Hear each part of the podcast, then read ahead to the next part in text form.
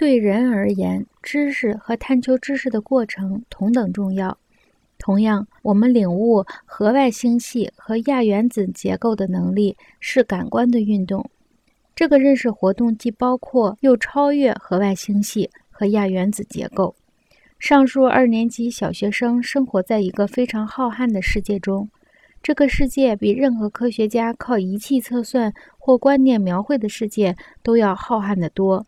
正如叶芝所形容的，二十世纪发生了这样的逆转：看得见的世界不再是真实，看不见的世界不再是梦想，实在的世界转化成科学的幻想。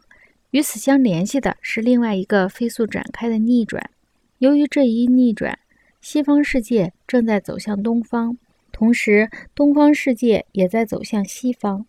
乔伊斯把这一互相逆转的过程写入了他的两句神秘的诗句之中：“幸福将使东方惊醒，但你也会把晚间当作早晨。”他的小说《芬尼根的觉醒》这一书名就是一套多层次的双关语。说的是西方人追随着老芬尼根的足迹，再次回到部落社会的周期。但是这一次重新进入部落社会的夜晚时，却非常清醒，毫无睡意。这就是我们当代人对无意识的觉醒。